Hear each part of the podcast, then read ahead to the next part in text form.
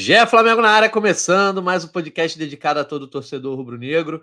Edição 348, começando com mais uma vitória rubro-negra, agora na Copa do Brasil.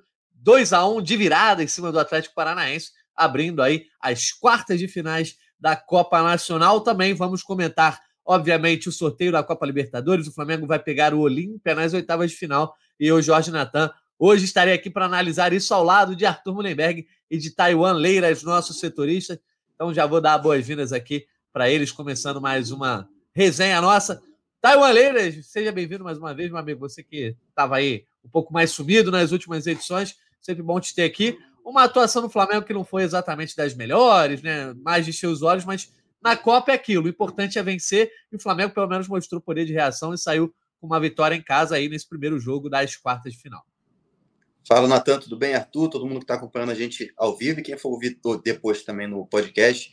Pois é, uma vitória com sufoco, né, como você falou, mas uma vitória bonita também para a gente ver é, esse, esse renascimento, vamos dizer assim, né, do Bruno Henrique, um jogador tão especial para a história do Flamengo, um jogador também especial pelo, pelo personagem que ele se apresenta, pela pessoa que ele se apresenta também fora de campo, né, e vê-lo fazer o, o, gol da vitória, assim, mais um gol importante nessa volta de uma lesão assim tão grave, está sendo legal de ver esse, esses bons jogos que o Bruno Henrique está conseguindo fazer.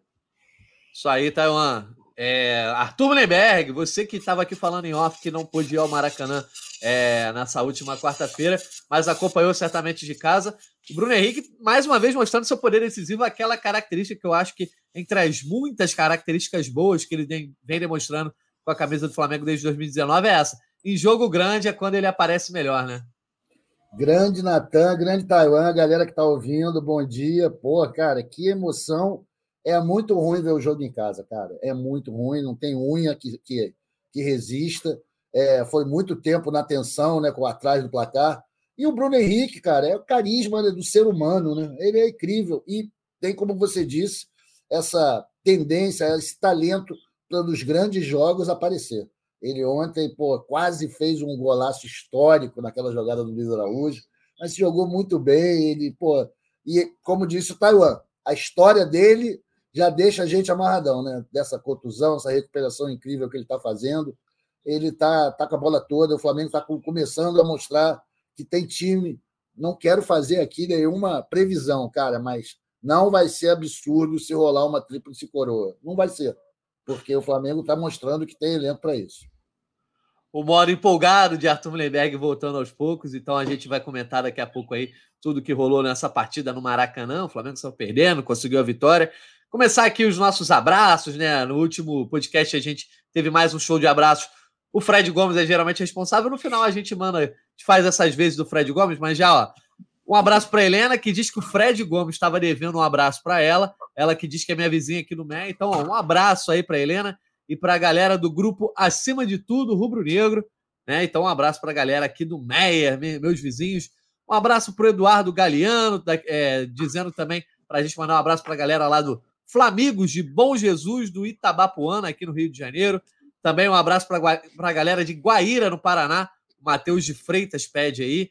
Lorena Santos também pedindo um abraço para o namorado dela, que ela apresentou o, o podcast de Flamengo para ela. Eles são lá de Minas Gerais. O namorado dela é o Matheus. Um abraço para Lorena e para o Matheus. E é isso. Já vamos começando. Daqui a pouco a gente vai mandando mais abraços.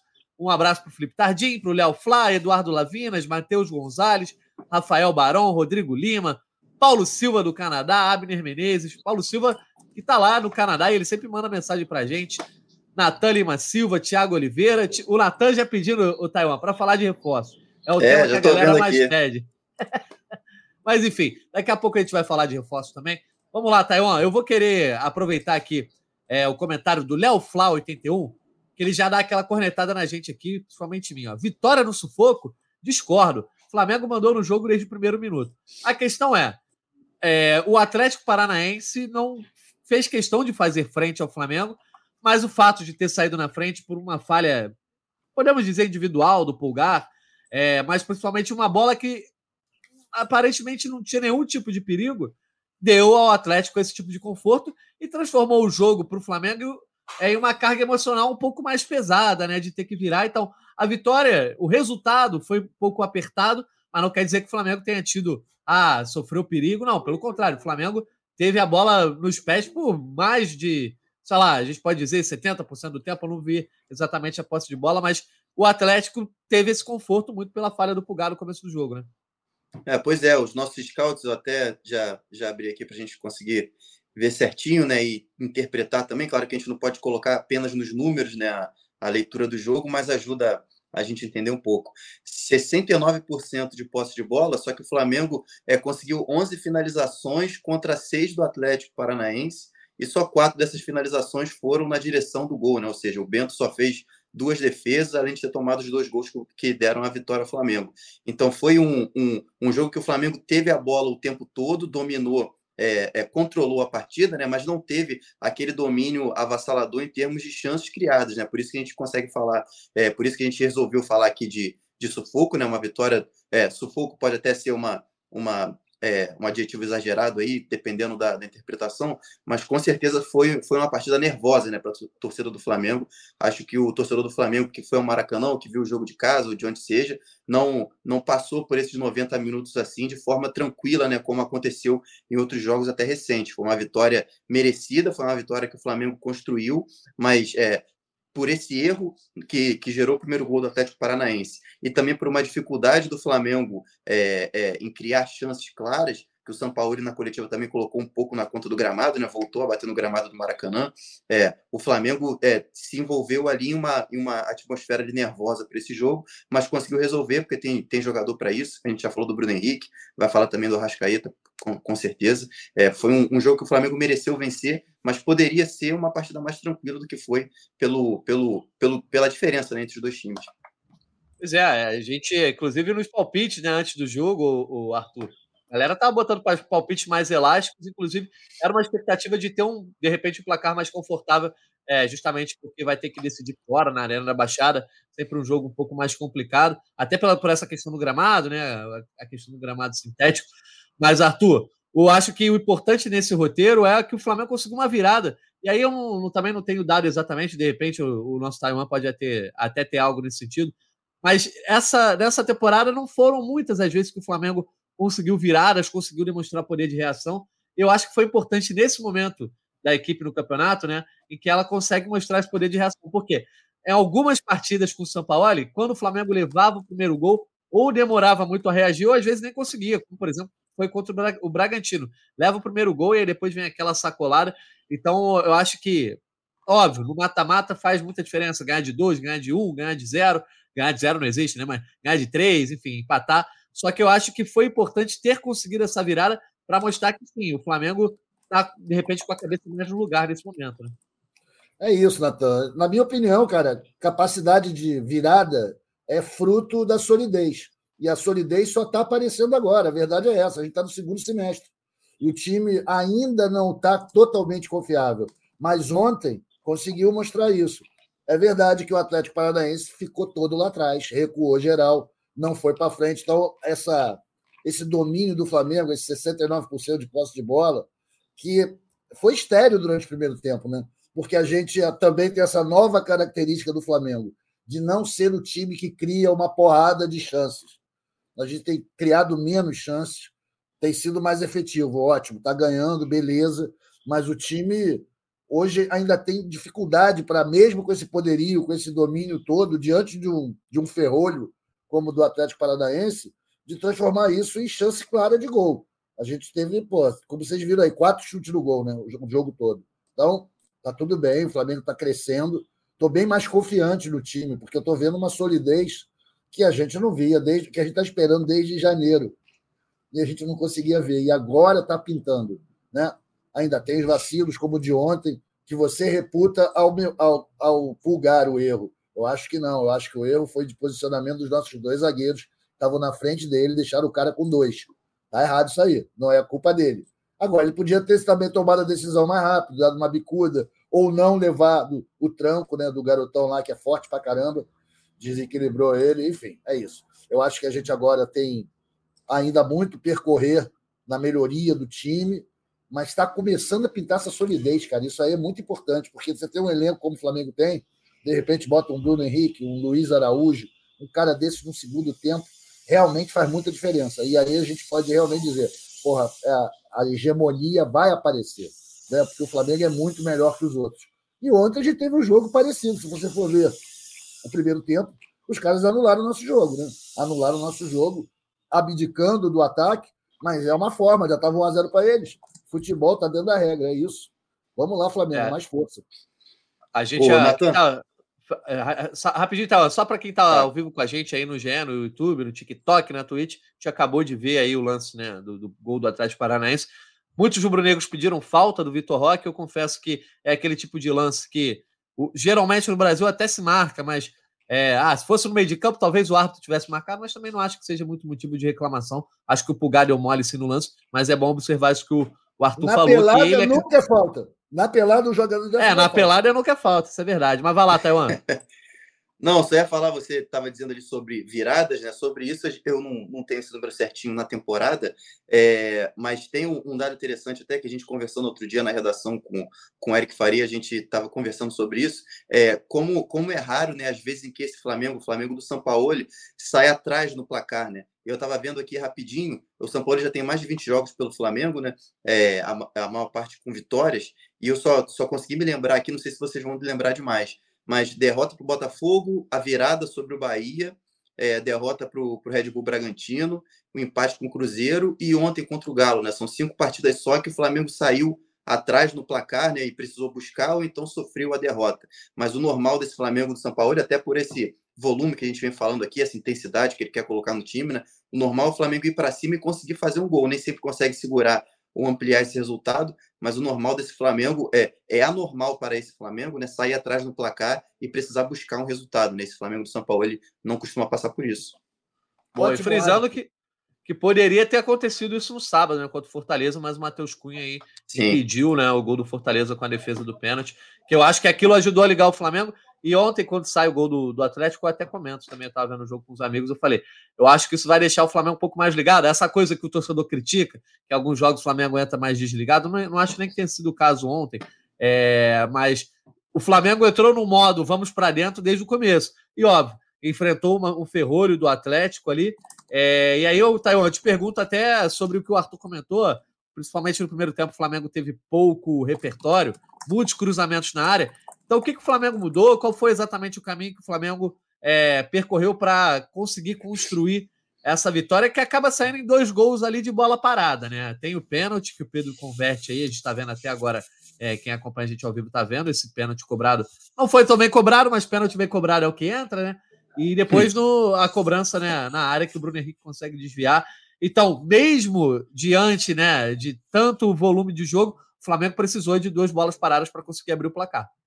É, pois é, e diferente do jogo contra o Fortaleza, né, que o, o São Paulo teve que mudar taticamente, né, ele tira o Gabigol, coloca um, um, um, atacante de característica diferente, né, ele muda também no, no meio de campo. Ontem ele conseguiu fazer isso sem mudar tanto assim o time, né, ele conseguiu construir essa virada é, mais com, com jogadores, é claro que o Bruno Henrique saiu do banco e, e foi decisivo, mas o Flamengo começou essa reação, já estava dominando, mesmo antes dessas, dessas mudanças que o São Paulo ele precisou fazer. Né? Eu coloco muito, a gente estava falando aqui no off antes, o Natan, com, com o Arthur também, na conta do Gerson e dessa movimentação, né? Porque é, o Gerson ontem acho que teve um, um, papel decisivo nessa vitória, assim como, como a Rascaeta, para tentar é, furar esse bloqueio do Atlético, que estava tava muito compacto né? e muito pesado ali atrás. Então, por exemplo, a gente, a gente tem visto mais o Gerson jogando é, na esquerda, né? Mas ele apareceu na direita para criar a jogada que, que gerou o pênalti, né? E o Arrascaeta também numa movimentação e na bola parada também muito importante.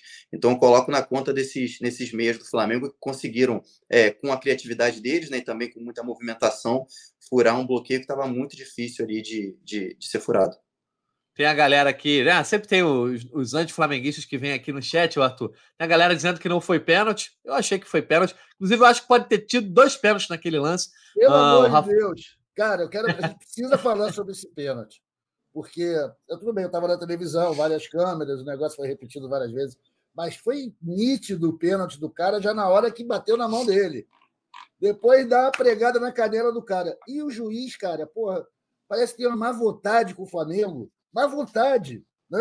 Devia imediatamente falar: vou ouvir, vou lá na porra da tela do, do VAR para ver isso. Mas ficou enrolando. Eu, cara, foi muito pênalti. Eu só queria dizer um negócio que eu esqueci de comentar antes, cara, que eu acho que, fa que faz toda a diferença. O jogo de ontem mostrou que a superioridade técnica do elenco do Flamengo é um diferencial. Né? Na hora que os caras jogam, ainda que seja por meio tempo ou em dois lances, o que seja, ter o Arrascaeta, ter o Bruno Henrique, Pedro, Gerson, isso faz muita diferença. Os caras são muito bons de bola e a gente tem um elenco superior aos outros mesmo. Se for comparar, a gente ainda é o elenco melhor do Brasil, apesar de não ter a mesma regularidade do Palmeiras. E a gente tem que apostar nessas nossas feras, nessas nossas estrelas, porque na hora que eles estão afim, eu acho que vai ajudar bastante a gente a conquistar o que quer. Show de bola. A galera aqui no chat também analisando um pouco o jogo. Matheus Gonzalez dizendo que o Atlético nos últimos anos sempre deu muito trabalho, que foi uma baita vitória nesse sentido. Eu concordo aí com o Matheus. É... E também aqui o Isaac Fernandes dizendo que o Atlético só conseguiu fazer golzinho feio no início e ficou tomando pressão o jogo todo do Flamengo. Acabou sendo uma estratégia que não deu certo para o Atlético. E aí, Taiwan, essa diferença técnica que o Flamengo apresenta para todos os adversários, a gente pode dizer, no Brasil, alguns mais, outros menos, eu acho que fica marcado muito, por exemplo, pelo Arrascaeta, voltou a ter mais uma boa atuação, né, cara? É, quase teve um golaço de falta ali, lembrou uhum. o Zico, né? Eu torci tanto para aquela bola entrar, mas acabou, acabou passando perto. Ele mesmo lamentou bastante. Mas mais uma boa atuação da Rascaeta e é legal como ele é um termômetro do time, né? Quando ele tá ali diferenciado, o time também consegue ter um pouco mais de volume. É, tem mostrado um pouco mais de consistência o Arrascaeta, né? Sim, tem mostrado também é, é uma frequência assim nessas nessas jogadas, né, nessa criação de, de boas jogadas e espaços que, que ele estava com dificuldade aí há mais ou menos uns, uns dois meses, enfim, quando ele voltou, estava estava se recuperando né, de, de um problema crônico físico que ele trouxe desde a temporada passada.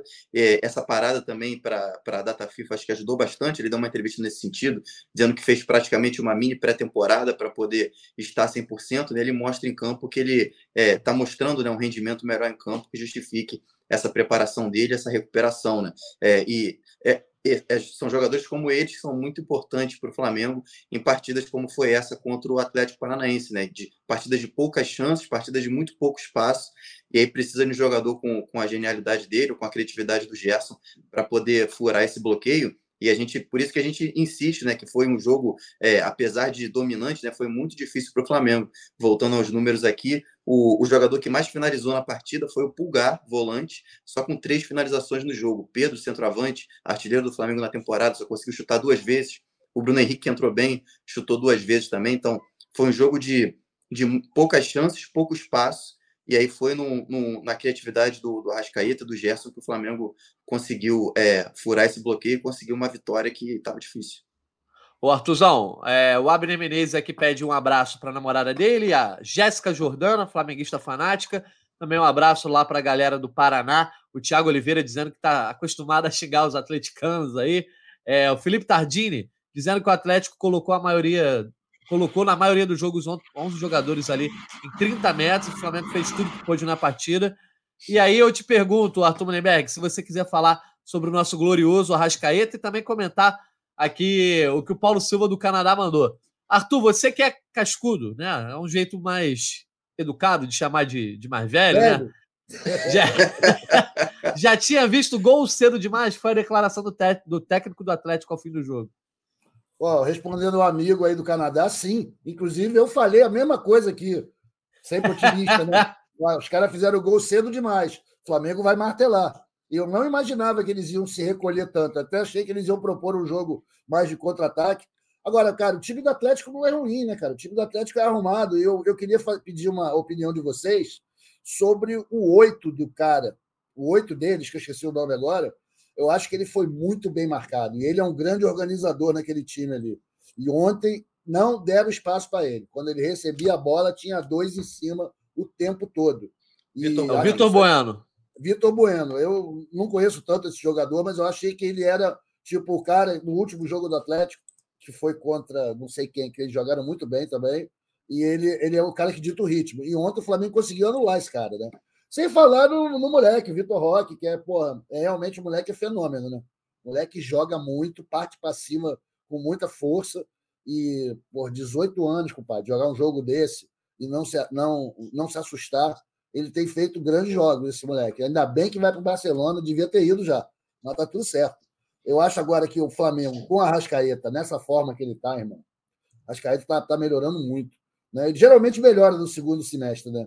Eu acho que chegou a fase, a hora dele. Ele participou ontem dos lances dos gols, tentou muito e sempre muito aparecendo muito, né? Acho isso diferente do jeito que ele vinha se apresentando ao longo do ano. Eu não achava que ele estava botando tudo em campo. E dessa vez deu para ver que ele pô, não deixou nada, não guardou nada, não levou nada para casa, colocou tudo em campo, saiu mortão, super, super aplaudido, e é, tem sido um diferencial para nós. Esse talento dos jogadores, entre eles, a nossa estrela técnica maior é o Arrascaeta mesmo. Olha, outro cara que está sendo muito elogiado aqui, a gente tem um termômetro lá já no chat, a gente vê nas arquibancadas do Maracanã também muitas manifestações nesse sentido. O Juliano Vieira. Com a chegada das contratações, o Bruno Henrique começando a decolar, como fica Cebolinha e Santos. Aí, ou seja, já falando aí sobre o Bruno Henrique. O Rony Siqueira. Natan, e agora? Quem sai para entrar? O Bruno Henrique no time titular? O João Augusto. Com o Flamengo que tem investido muito nas bolas aéreas, é preciso melhorar nas finalizações. BH não seria o titular, uma boa investida? E aí, Taiwan, Bruno Henrique está pedindo passagem para ganhar uma vaga de titular nessa equipe? Porque, assim, ontem, quando sai a escalação, eu meio que comento que eu acho que é meio que a escalação ideal do Flamengo dentro do que o São Paulo tinha, né? Para os jogos Sim. mais importantes. Matheus Cunha no gol, dupla de zaga, Fabrício Bruno e Davi ontem, talvez o Fabrício e o Léo quando o Léo estiver disponível, Wesley e Ayrton Lucas. No meio, para mim, esse é o gabarito. Vitor Hugo, Pulgar e Gerson, com a Rascaeta e o Ribeiro mais na frente, jogando com o Pedro, no caso, o Gabigol quando voltar. Mas e aí, o Bruno Henrique pede passagem, traria no lugar de quem? Ontem ele acaba fazendo, é, entrando no lugar do Ribeiro, e obviamente não exatamente na mesma função. Tá pedindo passagem? É, com certeza. O Bruno Henrique é esse jogador desse. Desculpa, quem já... entrou no lugar do Ribeiro foi o Luiz Araújo, né? Ele, foi o Luiz Araújo. O Bruno Henrique entra no lugar do Vitor Hugo. Vitor Hugo para fazer, para deixar o time um pouco mais no ataque, né? É, pois é, ele tá pedindo passagem, sim, o Bruno Henrique, mas é, é é uma questão também de ver como o São Paulo vai encaixar esse time, porque, como você falou, ele, ele encontrou um, um modelo para o Flamengo, colocando esses meias por dentro, né? O, o, Gerson, o Arrascaeta e o Everton Ribeiro, fazendo praticamente um trio ali atrás do, do Pedro, né? Porque ele aposta como velocidade nos lados, nos laterais, porque ele tem o Wesley e o Ayrton Lucas que tem muito essa característica. Né? E agora ele traz o, o, o, São Paulo, ele pede o Luiz Araújo, que é um jogador de ponta, de velocidade, de drible, né, de chegar à linha de fundo. E do outro lado teria o Bruno Henrique, que é um jogador que, de, que joga, vem do, do lado para jogar um pouco mais por dentro, né, para fazer gol, que é um jogador mais, mais goleador. Né? Então acho que é, eu, nesse modelo do Flamengo de hoje, é, eu vejo o Bruno Henrique entrando para mudar um pouco a característica desse time que o São Paulo já está conseguindo encaixar. Então, é, eu acho que é um, é, vai ser interessante ver como o São Paulo conseguiria encaixar esse Flamengo com mais atacantes e menos meias, né? com mais jogadores para colocar velocidade, aí teria que adaptar um pouco o Ayrton Lucas e o Wesley, talvez. Então, é, uma, é um raciocínio legal de se fazer, é, é curioso, mas é, nesse modelo que o Flamengo tem hoje, de colocar, apostar na velocidade dos laterais né, e jogar muito por dentro ali com os meias, é, o Bruno Henrique seria mais uma dupla para o centroavante, seja o Gabriel ou o Pedro do que um jogador de lado, né, para fazer o, aquela velocidade ali, para fazer também esse corre no corredor, né? Então é, é, é, vai ser seria um Flamengo diferente, eu acho. Ô Arthur, e quero saber a tua opinião sobre o Bruno Henrique, o Paulo, não, Paulo Silva não. Cadê o Ah, que achei, o Ricardo. Essa conversa de time titular não cola com o São Paulo. A gente sabe, já comentamos isso aqui, bem ou mal, mesmo com as mudanças vai existir uma espinha dorsal, né? A gente já falou ali os laterais, a dupla de zaga, um ou outro no meio de campo, né? E a gente sabe que essa espinha dorsal o São Paulo vai colocar em campo sempre que puder, né? O Bruno Henrique, para você, é, já faz parte mais dos planos desse time que vai jogar mais regularmente? Ou como o Taiwan falou, você acha que ele tem que ficar como uma arma aí para mudar o jogo? Ah, Natan, pô, cara, 2023, ano da tecnologia. A gente está ainda aferrado demais nesses padrões antigos de time titular, 11 titulares. Isso é para time que tem elenco curto, que sabe exatamente quem são os seus melhores. O Flamengo, cara, tem um elenco muito poderoso. É que nem você vê o jogo do City, você que é o cara aí da Europa, né, que vê esse futebol internacional. Qual é o time que tem só 11, irmão? O time vai se adaptando e o São Paulo conhece esse método de trabalho muito bem trabalhou na Europa, trabalhou com seleção. A gente tem que desprogramar a nossa cabeça disso daí. O Bruno Henrique é tanto titular quanto o Vitor Hugo, apesar de eles não jogarem todos os jogos. A gente falou sobre a espinha dorsal, legal, concordo com você, tem mesmo, tem que ter. Mas, cara, essa, esse poderio do elenco, o Flamengo trazendo o jogador, ainda vem tal do Claudinho. Imagina como é que vai ficar isso. Não dá para você dizer que tem 11. Todos vão jogar e acho que a, a sabedoria do Sampaoli é de escolher o momento de colocar esses jogadores. Ele, como no jogo do Fortaleza, mexeu muito bem. Ontem eu achei que ele mexeu bem novamente. E a gente reclamava disso nos primeiros jogos dele, né? dizendo que ele estava sempre substituindo mal. E acho que ele está pegando a manha, conhecendo melhor as características dos nossos jogadores. Veja o Bruno Henrique como capacidade para ser o 11 titular. Tem, mas não precisa. A gente não precisa se ferrar nisso aí. A gente pode deixar esses jogadores flutuando ali em torno dessa espinha dorsal e fazer grandes jogos, como ontem o Bruno Henrique entrou na hora certa, mudou o jogo, foi sensacional. Quando der espaço para ele, beleza. Ele vai entrar e vai arrebentar. Se tiver que começar com ele, também é bom. Só que assim, ele já não é mais aquele garotão de 38 km por hora. Né? Ele não pode fazer aquela jogada o tempo todo que ele fazia em 19. Vocês lembram, né? Dá o tapa na frente e ninguém mais pega. Ele tem se colocado melhor. Ele é um cara que na área pode fazer diferença também no jogo aéreo, cabeceia muito bem, impulsão fora do normal. Mas é isso. Eu, maneira geral, não tem só 11 titulares no Flamengo, cara. Os titulares do Flamengo são 17, 18 e estão todos de parabéns. São Paulo moderno. A gente tem que ser moderno que nem nosso treinador. Eu acho que o Bruno Henrique contribui muito por isso também, o Arthur. Não é só essa questão ah, do cara que é o ponta, que vai no um contra um, né? Que ele, obviamente, tem isso como maior característica, mas essa presença na área, o Eduardo Lavinas até comenta. Tem a impressão que o São Paulo não curte dois centroavantes, por isso é, BH pode ganhar bastante força. Eu acho que a entrada dele aí no segundo tempo também traz muito essa presença diária junto com o Pedro, em que o Pedro às vezes pegava a primeira bola e uma segunda bola não tinha ninguém para pegar. E eu acho que isso surpreende o Atlético nessa jogada de bola parada. O Bruno Henrique aparece ali marcado pelo Fernandinho, que não é exatamente um dos melhores também no jogo aéreo. E eu acho que a presença do Bruno Henrique, essa versatilidade até né, como atuando como um falso centroavante ou um parceiro do centroavante, é muito importante também. Queria comentar antes da gente é, passar a falar um pouco, projetando o jogo da volta, sobre a entrada do Luiz Araújo, né, Taiwan? Primeiro dos reforços aí dessa janela de mediano que estreia pelo Flamengo. Entrou ali já no, no segundo tempo, né? Já na reta final do jogo, é, no lugar do Everton Ribeiro. Bem ou mal, deu um passe ali para o Bruno Henrique, não acabou saindo o gol, mas a movimentação, uma, coisa ou outra, já agradou quem viu o primeiro jogo do Luiz Araújo, né? Sim, ele errou uma coisinha ou outra ali, mas muito pouco. Acho que deixou uma impressão bem positiva mesmo, porque é, é mostrou que pode ser é, essa opção de velocidade, né? Que o Flamengo estava com dificuldade de achar, principalmente ali pela direita, né? Na esquerda tinha tem o, o, Bruno Henrique entrando com mais frequência, tem o Cebolinha que mal ou bem é um jogador dessa característica, apesar de não estar no melhor momento técnico, né?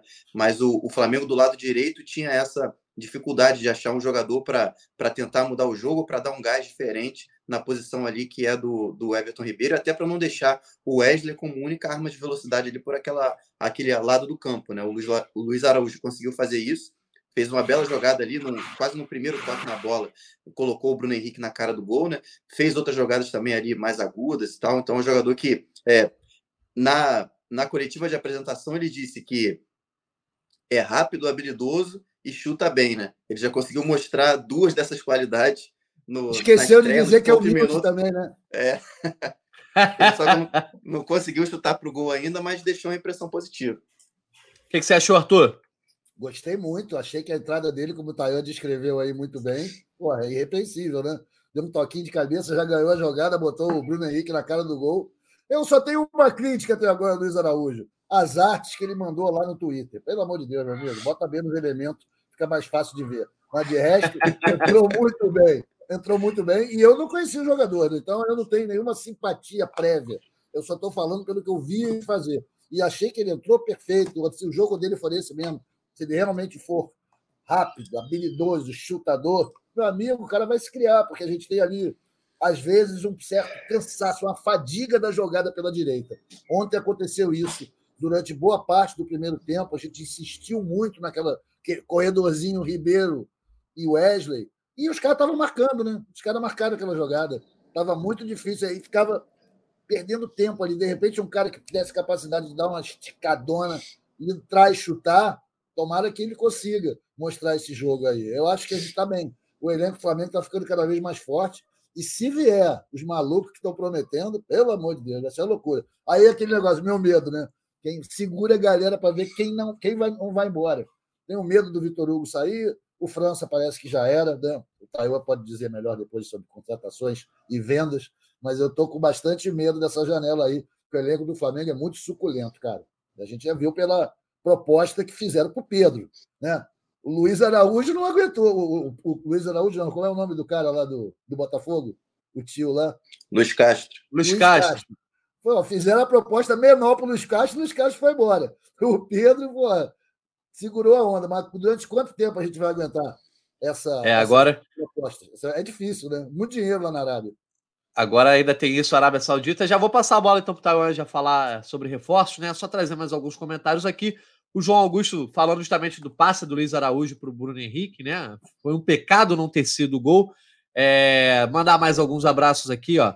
Matheus Gonzalez, Joseilton Soares, é, Ricardo, e tem outros abraços que eu estou separando para o show de abraço no final que eu vou fazer no lugar do Fred Gomes aqui. Tiago Oliveira, Guilherme Lopes, Clênis Barbosa e o Rony Siqueira dizendo: uma coisa é fato, Cebolinha perdeu espaço. E aí, Taiwan, vou te começar a te perguntar. Luiz Araújo chegou, Rossi é, já foi inscrito, o Alan também, né? A gente pode uhum. ver, de repente, nos próximos jogos pintando ambos os jogadores. Quero saber de você sobre os outros nomes. A galera já falou aqui no chat: De La Cruz, Fred Gomes comentou segunda que já é mais difícil, mas se você quiser trazer, se tiver alguma atualização. Sobre o Wendel, eu vi pergunta aqui e essa eu vou, eu vou responder com base no que o Marcos Braz falou, né, Taiwan? Ele na, na coletiva foi curto e grosso. Não vou fazer proposta pelo Wendel. Mas, enfim, Sim. se você quiser falar sobre outros nomes e também sobre as possíveis saídas aí, que é o grande medo do Arthur Mullenberg. É, é o, o, o Wendel é um jogador que surpreenderia mesmo se o Flamengo entrasse nesse negócio, porque é, é, o clube já ficou na bronca aí por, por posturas passadas, né? Enfim, é, não, é um, não é um jogador que, que tenha a melhor das avaliações, pelo que a gente ouviu, não é um atleta que tenha a melhor das avaliações na diretor, com a diretoria do Flamengo, então realmente surpreenderia. Sobre o De La Cruz, ainda não temos novidades, é a, é a mesma situação, o, o, River fazendo bastante jogo duro, né? o Flamengo é, estudando se, se faz uma. É, se melhora os números ou não, mas aparentemente o River Plate está bem é, firme na postura de, de não reforçar um rival que pode ter pela frente na Copa Libertadores. Lembrando que o River está no mesmo lado da chave do Flamengo, né? pode ser uma possível semifinal, se eu não me engano, é, de Libertadores. Os times podem, podem se encontrar, estão do mesmo lado do, do chaveamento. O Claudinho é, é, segue numa, numa situação também bem parecida. Né? O, o, jogador já, já assinou positivamente, o Flamengo se acerta com ele, mas o Zenit quer um, um, uma quantia ali considerável, o Flamengo se prepara para oficializar esses números aí e tentar é, trazer o Claudinho, o, as cifras que o, que o Fred e o Eric já tinham apurado, 16 milhões de euros, está próximo do que o Zenit quer, mas ainda não é, é a, a, meta que o Zenit quer bater com, com a venda desse jogador. É, sobre saídas é que é um, um pouco mais é, sensível, né? Porque o, são, são, duas, são duas coisas diferentes. Eu estava até falando, eu e Arthur estávamos na, em outra live do GE ontem, né? A gente estava comentando sobre isso.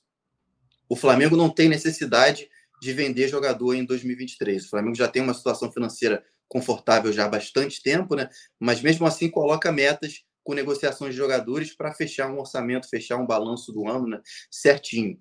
Essa meta que o Flamengo colocou em 2023 é de 60 milhões de reais, um pouquinho mais. Só que com as vendas da primeira janela já dobrou isso. Com a venda do João Gomes e de outros garotos, Ramon saiu também, o Tuller, essa, essa quantia já foi para quase 120 milhões. Então o Flamengo, até por uma questão é, é financeira mesmo, contábil, não tem necessidade de vender jogador para fechar essa conta, porque o dinheiro já sobrou. O que pode acontecer agora é o Flamengo receber propostas que agradem bastante, ou Flamengo se vê pressionado por, alguma, por algum atleta que queira sair.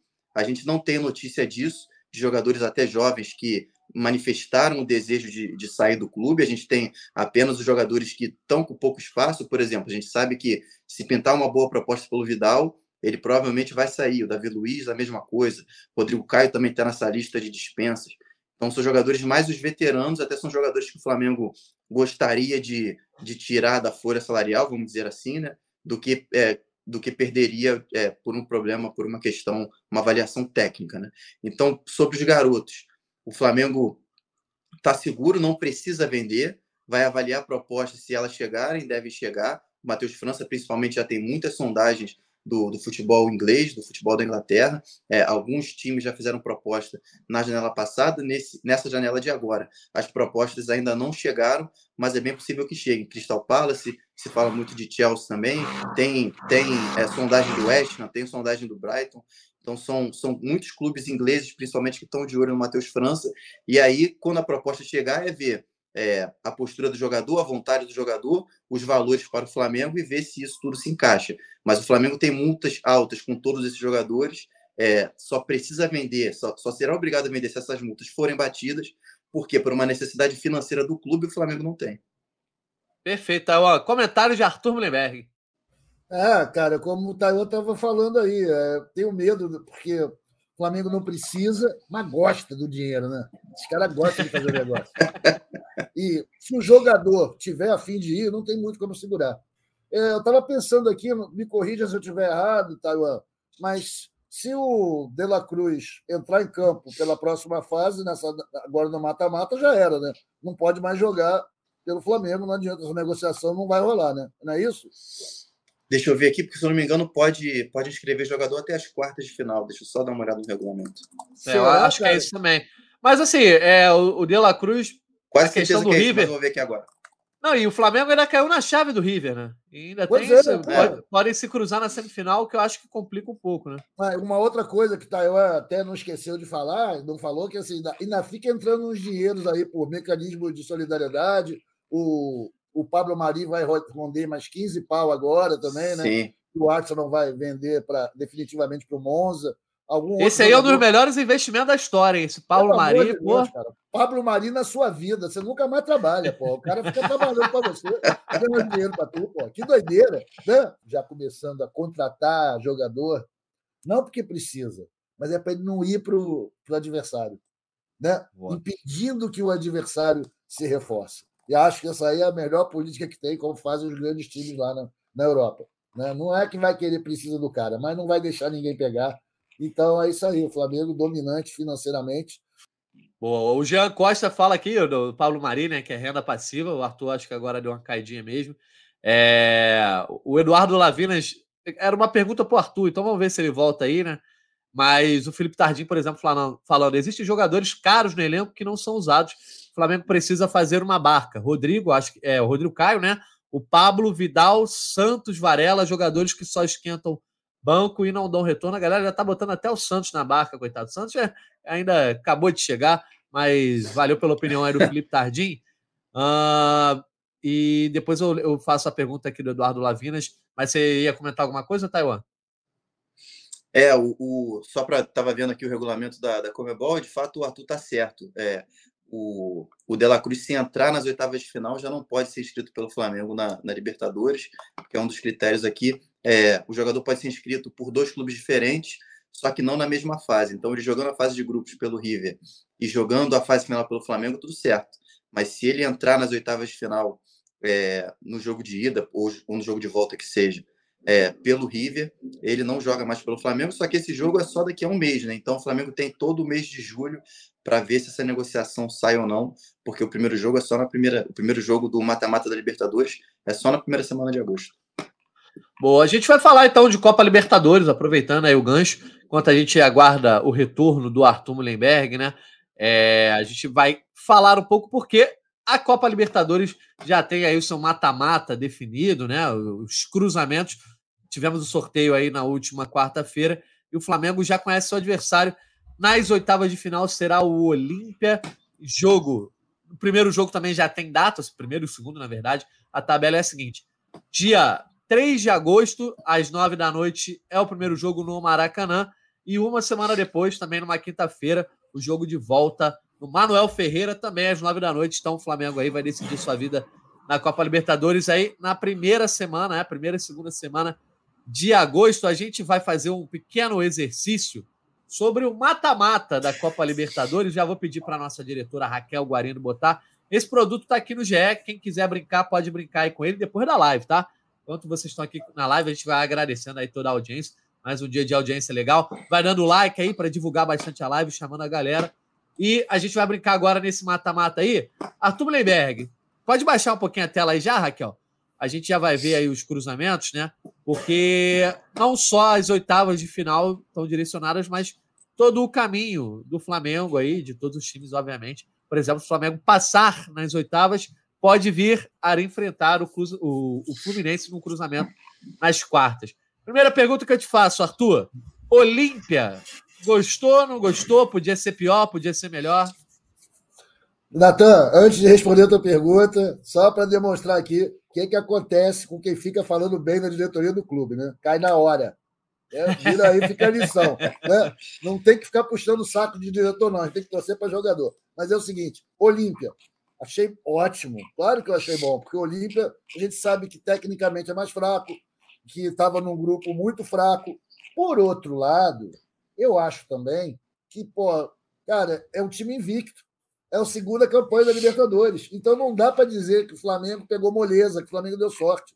É um adversário difícil. Tem três Libertadores como a gente. É dominante lá na sua terra. E apesar da gente ter um bom retrospecto com ele né, por causa de 2021, a gente sabe que o jogo é duro. Mas eu fiquei satisfeito, sim. Teriam outros adversários bem piores para pegar. Tá ótimo, logística é boa, não tem altitude, Paraguai é logo ali, tem Armoamba para comprar, tá tudo certo. Acho que o Flamengo vai bem e espero, sinceramente, sem nenhuma empáfia, que a gente possa pegar o Fluminense na próxima. Corajoso, Arthur. Corajoso pegar não, o Fluminense. Não é, por, não é por bronca, não é para tirar onda, não é isso. É porque o Fluminense, cara, a gente anula a vantagem deles de estar no pote 1, porque a gente vai fazer dois jogos em casa. A gente conhece, conhece o Maracanã, é nosso terreno, e a gente tem a torcida, né? Então, eu acho que logisticamente também é a melhor coisa, não viaja, joga aqui, é melhor o Fluminense que o Argentino Júnior. Mas o Fluminense é. não dá para confiar, né? É capaz do Fluminense o cenário... conseguir passar pelo Argentino. E aí. O cenário só seria o contrário da Copa do Brasil, né? Quando o primeiro jogo foi de mando majoritário do Fluminense e o segundo jogo de mando majoritário do Flamengo, né? É, agora a gente não sabe, tem que esperar a divisão aí, mas na teoria seria o contrário, né? O Fluminense teria maior quantidade de torcida, né? Teria o mando na partida de volta, embora os dois jogos no Maracanã. Eu só acho que o clássico nunca é muito interessante para o time que, de repente, né, tem o, mais opções técnicas. Eu acho que a diferença, quando há alguma diferença, eu acho que nesse ano o Fluminense até diminuiu bastante essa diferença para o Flamengo, né? Mas eu acho que o clássico iguala mais as coisas, não sei se é tão interessante para o Flamengo. Mas, o Taiwan, quero saber de você do Olímpia, porque é, para quem está no pote 2, obviamente, ter fugido de Palmeiras, é, Boca Juniors, tem uma série de vantagens, mas tratar o Olímpia como baba, como eu vi alguns especialistas tratando, que o Flamengo é quem tem a vida mais fácil entre os brasileiros, eu também não estou muito nesse lado, não, porque tem que lembrar disso que o Arthur falou. É um time que está invicto na competição e teve a segunda melhor campanha. É, pois é, o Olímpia na Libertadores está muito bem, mas na temporada é, do, do, futebol araguaio, do futebol paraguaio nem tanto, né? Então é, é um time que está titubeante mesmo, assim como, é claro que em realidade muito diferente, né? Mas assim como o Flamengo teve um primeiro semestre assim é, de tropeços, trocou de técnico, o, hoje é o Diego Aguirre, né? Ex-Inter, ex ex-São Paulo, ex-Atlético Mineiro, que está comandando o time por lá. É, o interino dele chegou e depois ele chegou para comandar para comandar o time. Está é, tá no meio de tabela ali do Campeonato Paraguaio. Perdão, mas é, na Libertadores de fato está embalado e, e, e, fez muitos fez, fez jogos bons, né? fez jogos históricos né? para a campanha do, do Olímpia e, e, fez partidas muito boas. É, o Olímpia que é, já fez uma, uma primeira fase de Libertadores é, é, é, bem proveitosa e está sem o craque do time, né? Que é o Délis Gonzalez, que já passou aqui também pelo Brasil, jogou no Santos. É um jogador que fez 20 gols na temporada passada no futebol, no futebol paraguaio, é um dos destaques do time, é, jogador de seleção, enfim, seleção nacional. Só que ele teve uma lesão grave no joelho, ele não joga desde março. Então ele está num, num, fim de recuperação e é provável que ele esteja em campo contra o Flamengo. Ele é o camisa 10, capitão do time. Então é um reforço que o, o Olímpia pode ter contra o Flamengo, um Olímpia que já está com o time encaixadinho para jogar Libertadores e pode ter esse reforço, mas assim, o Olímpia em resultados na temporada, e o futebol paraguaio está longe de ser uma referência técnica, até aqui para a gente da América do Sul, né? Está titubeante.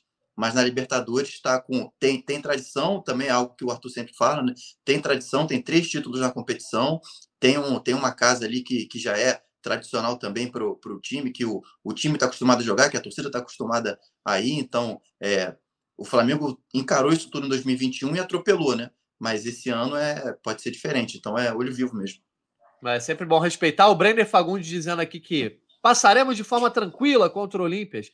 Contra o Olímpia, por isso os tricolores estão preocupados.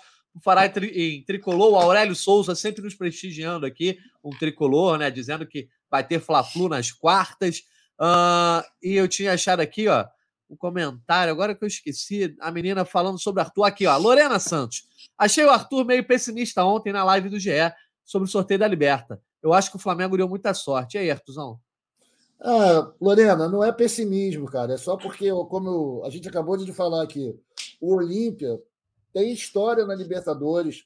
Esse é, um, é uma Copa, gente. São sete jogos que os caras têm que acertar. De repente pega o embalo e os caras tiveram a segunda melhor campanha apesar de ser um grupo horroroso, só tinha Bagre, eles foram lá e têm a segunda melhor campanha, estão invictos ainda. Então tem que, tem que dar uma olhada. Eu odeio respeitar o adversário. Eu adoro poder ficar de basófia tirando onda. Mas nesse caso a gente precisa. Não é pessimismo. É só pé no chão, porque o Flamengo, com todo o seu tamanho, às vezes pode tropeçar numa pedrinha pequenininha e se arrebentar. Não pode deixar isso acontecer. Primeiro jogo no Maracanã, é fundamental que o Flamengo faça valer esse poderio de, de, do mando de campo, sabe? Torcida muito presente, pressão gigante. Nosso elenco é muitas vezes melhor que o deles. Fazer um grande jogo para levar a partida de volta lá em Assunção só para o passeio, que era o nosso plano até na Copa do Brasil ontem. Mas a gente vê como é difícil. Às vezes, uma retranca bem armada, um golpe de sorte, pode transformar um plano que parece claro e óbvio e lógico numa dificuldade. Então, vamos na fé. Tem que passar pelo Olímpia. Nossas pretensões são muito altas na Libertadores. Depois tem aí outros adversários terríveis e ainda tem o outro lado da chave. Então vamos no sapato, não é pessimismo, é apenas pé no chão. Boa, e, Natan, vamos... não sei se, não sei se lá, tá já, perdão, só uma curiosidade, não sei se isso já aconteceu até, mas a partir das quartas de final pode ser um lado de chave todo brasileiro, né? Porque tem, tem o Furacão, tem Inter, tem Fluminense, tem Flamengo, e do outro lado, o favorito para chegar à final, do outro lado da chave, é o Palmeiras, né? Então, a partir das quartas pode ser um caminho de todo brasileiro. Não sei se isso já aconteceu na Libertadores, mas é curioso aí o que o chaveamento o sorteio fez. Ia ser pois é, maneiro, é, né? Que todas as semifinalistas fossem brasileiros para jogar a final no Maracanã. Toda a América do Sul ia dizer que não valeu. Ah, mas porra, aí não vale. Essa Libertadores 2023 vai valer nada, mas não estou nem aí porque os irmãos vão falar. Ia ser muito legal mesmo ser só brasileiro. Estão falando esse caminho. Pode plugar aí o mata-mata, Raquel? Enquanto eu leio aqui mais alguns comentários. Um abraço para o Gal com Taveira, dizendo que chegou a tempo. JJ Oliveira também. O Eduardo Lavinas lembrando que se Argentinos Júniors e River Plate passarem, o Flamengo jogaria a segunda é, em casa, né? Acho que é isso que ele quer comentar, que ambos passaram em segundo colocado e tem o caso do Fluminense. Vamos, vamos lá, então. Ó. É, vamos começar com o outro lado da chave, depois a gente faz o lado da chave do Flamengo. Vocês votam, se precisar desempatar, eu desempato. Atlético Nacional ou Racing, Arthur Mullenberg? Racing. Também. Ah, então vamos de Racing ali. Nacional do Uruguai ou Boca Juniors, Taiwan? Boca. E aí, Arthur? Vou, vou jogar para você a responsabilidade. Vou apostar na tradição nacional. Boca não vive um grande momento. Eu vou, eu vou de Boca pelo no, no modo default, né? O modo padrão, vou botar o Boca Juniors, embora também não seja um Boca que esteja despertando muita confiança. É, mas, mas... casa, né? Bomboneira. E, o, e os argentinos muito. sempre dizem algo que o Sérgio Lima falou aqui: a liberta começa agora, o que passou não vale nada. Vamos ver, Isso então. É. Independente Del Vale e Deportivo Pereira, Artuzão. Coitado do deputado Pereira, vai dar o time do suco, independente Del Vale. Eu vou na Aí, zebra nessa aí então, Natan. Fica aí para você decidir. Vou no Deportivo eu, Pereira. Eu vou de Del Valle, né? Del Valle que foi campeão da Recopa em cima do Flamengo no Maracanã, aquela disputa de pênaltis. Esse jogo é bom, hein? Atlético, Mineiro e Palmeiras. Vai lá, o Taiwan. Cara, esse é difícil. Mas eu vou na lógica, eu vou no Palmeiras, mas não sei. De fato, não sei, mas eu vou no Palmeiras. Só para não ficar no. E aí, e aí Artuzão? Eu vou apostar na maldade de Filipão. Vou botar o Atlético pela, pelo recalque, pela briga ali que tem. Acho que vai ser maneiro e você que vai ter que desempatar, garotão. A bucha que eles me deixaram. É, eu, eu acho que o Palmeiras é favorito, mas eu confio. Eu sou um cara que acha que na Copa o Luiz Felipe Escolar é sempre o diferencial. A gente viu vice-campeão da Libertadores, né, no ano passado. Então vou botar o Galo aí. muito pelo é, fator Filipão. É, e o Palmeiras nunca venceu o Galo e, se eu não me engano, nunca venceu o Galo em mata-mata, né? Já avançou, mas nunca teve uma vitória contra o Galo em jogos eliminatórios, né? Então isso aí conta também. É, isso é jogo para torcer pro terremoto, isso que é maneiro. Terremoto, Rapaz, ciclone, inundação. Cuidado, Arthur. Olha só, vamos lá para o clássico argentino, então, Racing e Boca, a gente já vai matar para ver quem vai ser o finalista. Racing ou Boca, Arthur? Boca. Também. Boca. Então vamos de Boca Juniors ali. Independente Del Vale ou Galo, Taiwan? É... Galo. Arthur? Independente Del Vale. Chega Mais uma bucha para mim. Vai para casa, meu irmão. Chega, já ganhou muito. Eu vou de Galo, vou de Galo aí, então a gente desempata a favor do Galo. Temos Boca e Galo na semifinal, Arthur. Boca Júnior, tranquilaço. Esse é difícil, hein, Taiwan? Vou de Boca também. Então já vamos lá com Boca Juniors na final. Olha aí, rapaz. Pesado, apesar, a gente falou que ah, o Boca não tá essas coisas, já tá. Já estão botando aí na final. Já tá o Flamengo ferrado lá jogando a bomboneira, que doideira. Então vamos lá para o lado da chave do Flamengo, que vamos começar por, pelo Bolívar e Atlético Paranaense. Vai lá, Taiwan. Bolívar. Bolívar, então, diante do Atlético, Arthur. Eu vou no Bolívar só de pirraça porque eu acho que o Atlético é melhor, mas vou, vou na pirraça do Taiwan. Então tá, nem entro nessa. Vamos para River e Internacional. Vai lá, Taiwan. River. River Plate também. Tirar você dessa decisão, desse lado aqui, Natan. Valeu, Arthur. Obrigado, obrigado. Argentinos, Júnior e Fluminense, Arthur. Caceta. Difícil demais. Acho que os times se equivalem. Fluminense tem talentos, mas, porra, muito, muito instável, né? Eu vou botar o Argentino Júnior, já que a torcida do Fluminense já não gosta de mim mesmo. Então que se dane. Argentino Júnior. E aí, Taiwan? Ah, eu queria um Fla-Flu nas quartas de final, acho que vai ser legal de ver. Ih, rapaz, vou ter que decidir. Difícil, hein? Eu vou de Argentino Júnior muito porque eu acho que o clássico pode ser ruim para o Flamengo. Né? Eu acho que o Fluminense tem muita coisa a ganhar nesse clássico é, e pode equiparar muitas coisas com o Flamengo. Eu acho que seria mais difícil para o Flamengo pegar o Fluminense do que o Argentino Júnior. Então, como esse é o GE Flamengo, vou botar Argentino Júnior ali. Flamengo Olímpia, o Taiwan, isso aí, né? Ah, Flamengo. Tuzão? Flamengo, né, garotão? Porra, Protocolarmente. Bolívar e River Plate, Taiwan? River. E aí, Arthur? River Plate, não tem jeito. Tradição conta muito. Segundo jogo, mesmo que seja lá em, em Bolívar, vai ser River Plate. E agora, é, Arthurzão, Argentino e Flamengo, eu só vou. Argentino, Júnior e Flamengo, só vou perguntar por protocolo. É isso, é Flamengo, né, meu amigo? O time do Maradona, muito lindo, mas é Mengão nessa semi aí. E aí, o Taiwan passa? Passa. Então, Flamengo aí. Agora, Flamengo e River na semifinal. Eu confesso que eu tenho algum pé atrás ainda. Depende uhum. de como o time vai chegar lá, né? Mas não é jogo mole, não, né, Taiwan? Não, zero. É... E quem passa? A gente vai botar o Flamengo passar, porque aqui hoje é Flamengo. É, a galera não vai xingar a gente.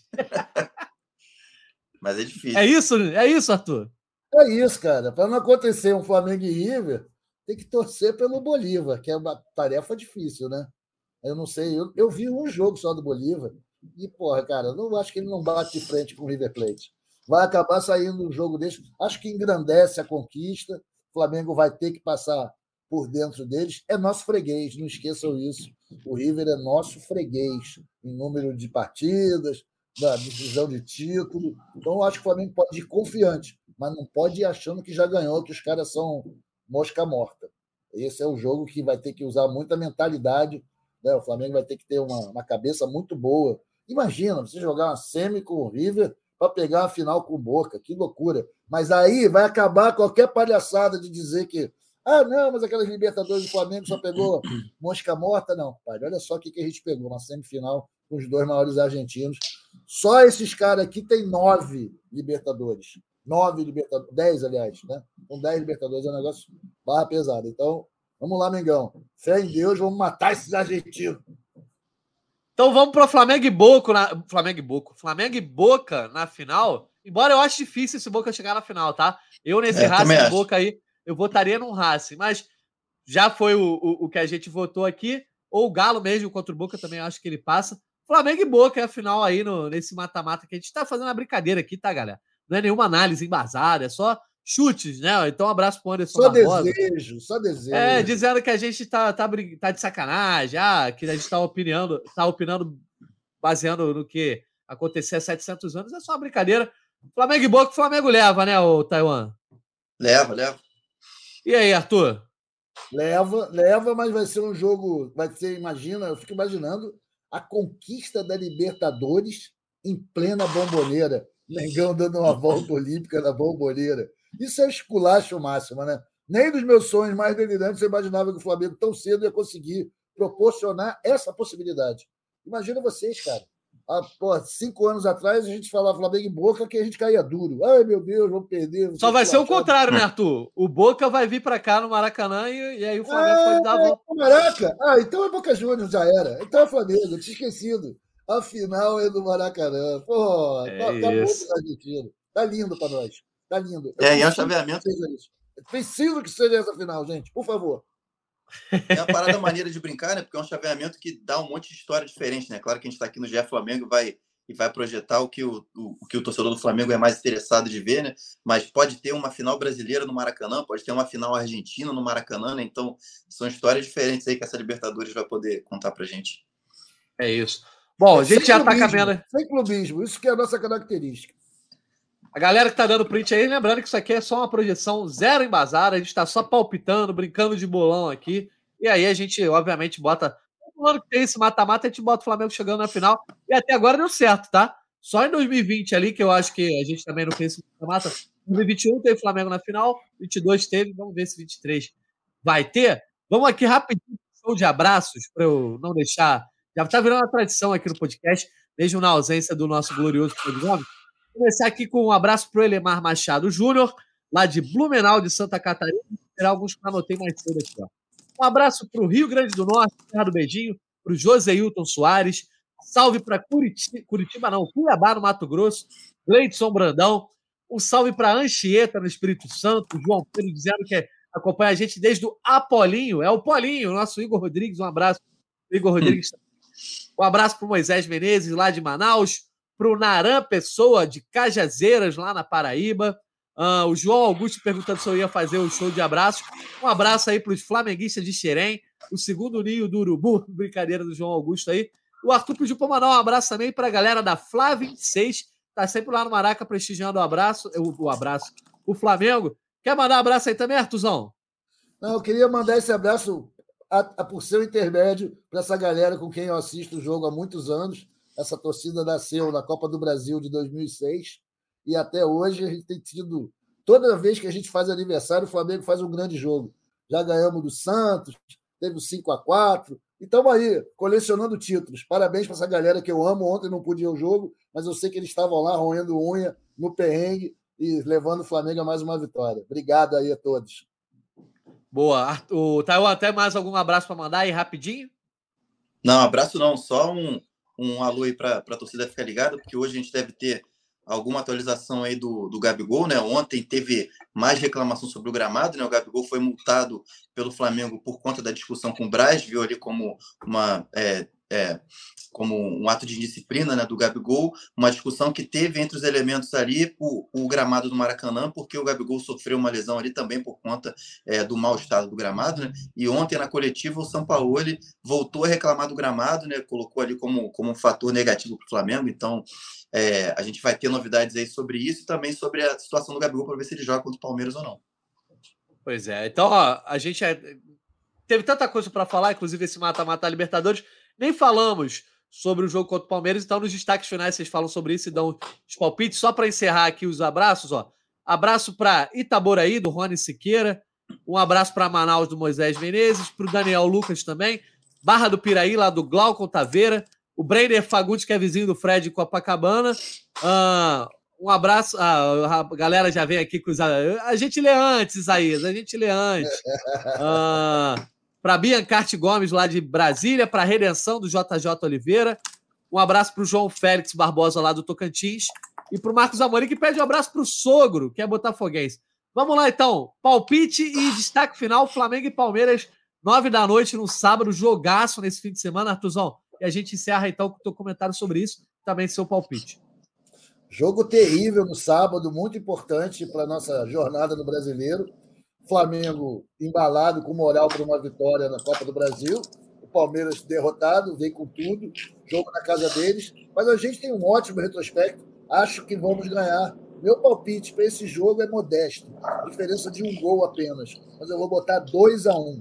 2 a 1 um para o Flamengo. E como destaque final, meu amigo Marcos Braz, pare de ficar ouvindo essas conversinhas de Gabigol, de Sampaoli, desses corneteiros todos reclamando do gramado.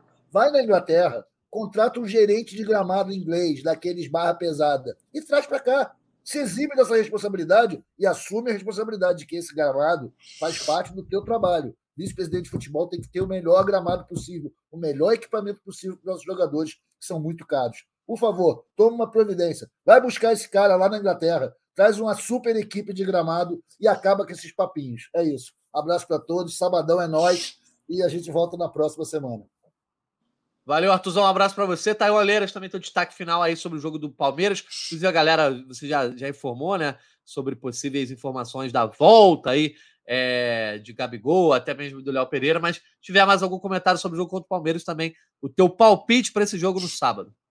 É, por enquanto a gente ainda não tem informação sobre o Gabigol, porque o treino está rolando agora de manhã, né? Deve estar tá terminando ainda. Daqui a pouquinho, meia hora, tem a apresentação do Rossi também lá no Ninho do Urubu. Então, ao longo da tarde, a gente deve ter alguma atualização aí se o Gabigol foi para o campo ou não, se ele já começou a treinar. Tem essa expectativa para ver se ele vai aguentar né, essa, essa pressão aí no tornozelo direito, que, que foi o problema que ele teve.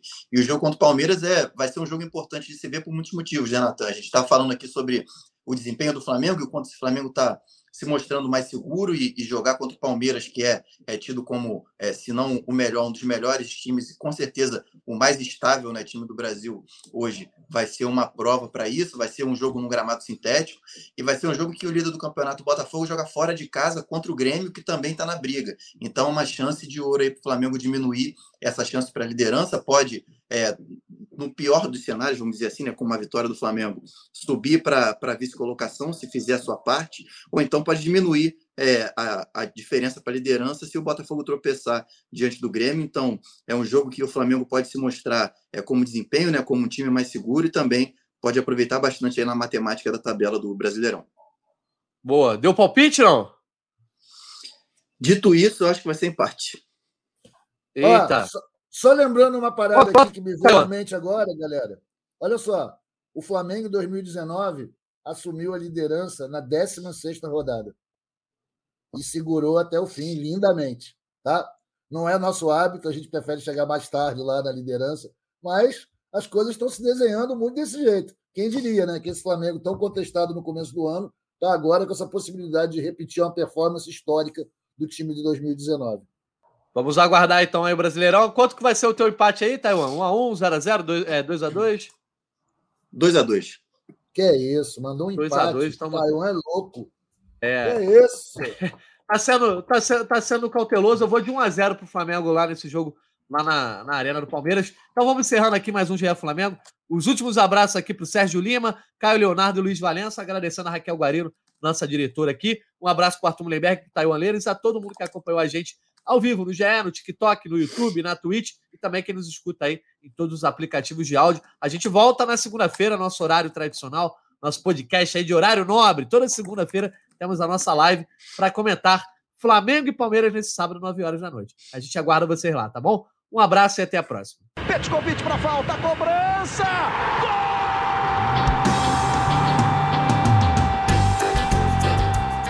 Sabe de quem? Rubro-negro, da nação, é o GE Flamengo.